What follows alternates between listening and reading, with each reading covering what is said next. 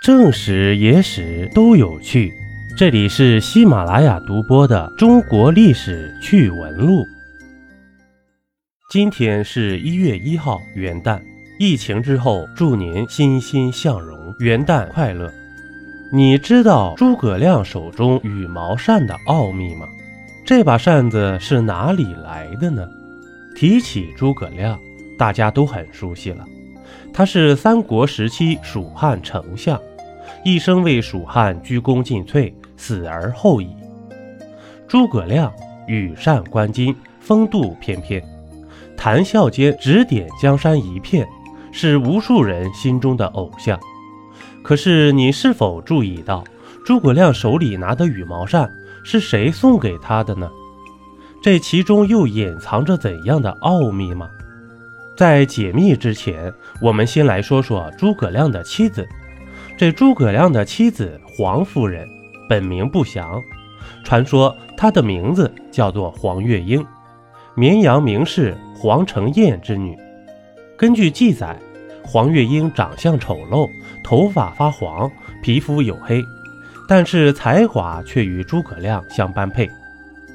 自古郎才配女貌。诸葛亮的才华毋庸置疑，长得也是一表人才，但是他为什么会娶这样一个丑女人呢？诸葛亮一门心思匡扶天下，事业心极重，对当时的他来说呀，黄月英的身份可能更有价值吧。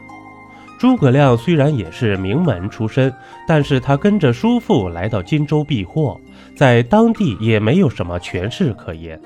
而黄月英的父亲作为本地名士，跟蔡瑁、刘表、太尉张温等人都有相对密切的姻亲关系。我们功利一点来说吧，诸葛亮娶了黄月英啊，基本上是相当于拿到了当地上流社会的通行证了。再加上黄月英受他父亲的影响，从小就好读经史，才艺更是出众。在许多事情上也有独特的见解。不光如此，最让诸葛亮佩服的就是黄月英还会发明创造。这里有一个传说故事，说诸葛亮的家庭啊，一开始并不富裕，黄月英呢就没有请仆人，凡事都是他亲力亲为。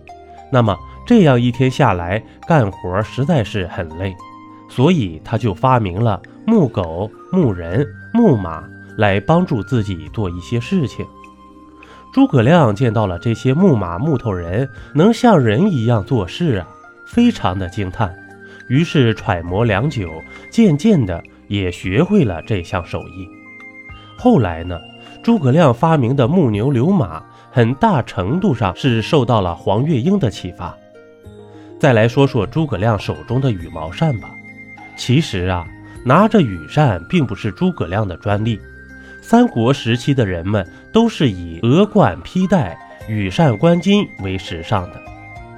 据说诸葛亮手里的扇子是他第一次上门求亲的时候，未来的妻子黄月英送他的见面礼。那个时候诸葛亮还没有什么权势，只是一个自比管仲、乐毅、空有大志向的山野村夫。诸葛亮收到羽扇的时候，还以为黄月英只是跟随潮流，当时他并没有特别重视。但是啊，黄月英却说，他之前看到诸葛亮和自己的父亲畅谈国家大事的时候，提起胸中志向时，气宇轩昂，眉飞色舞；提到曹操、孙权的时候呢，总是眉头紧锁，一前一后啊，这情绪变化太过明显。将心里的喜恶都摆在了脸上，所以黄月英送他这把羽扇，是为了让他随时提醒自己不要感情用事，要喜怒不形于色。诸葛亮知道了这其中原委，对黄月英敬重了三分。关于诸葛亮手拿羽毛扇，在电影《赤壁》当中也有一段解释。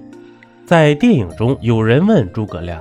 先生为什么不分冬夏，手里都要拿着羽毛扇子扇个不停呢？诸葛亮对他们说：“我需要随时保持冷静，这习惯啊，一直改不了了。”一杯故事，一口酒。这里是历史绞肉机，我是金刚经。本集播完，感谢收听订阅，咱们下集呀，不见不散。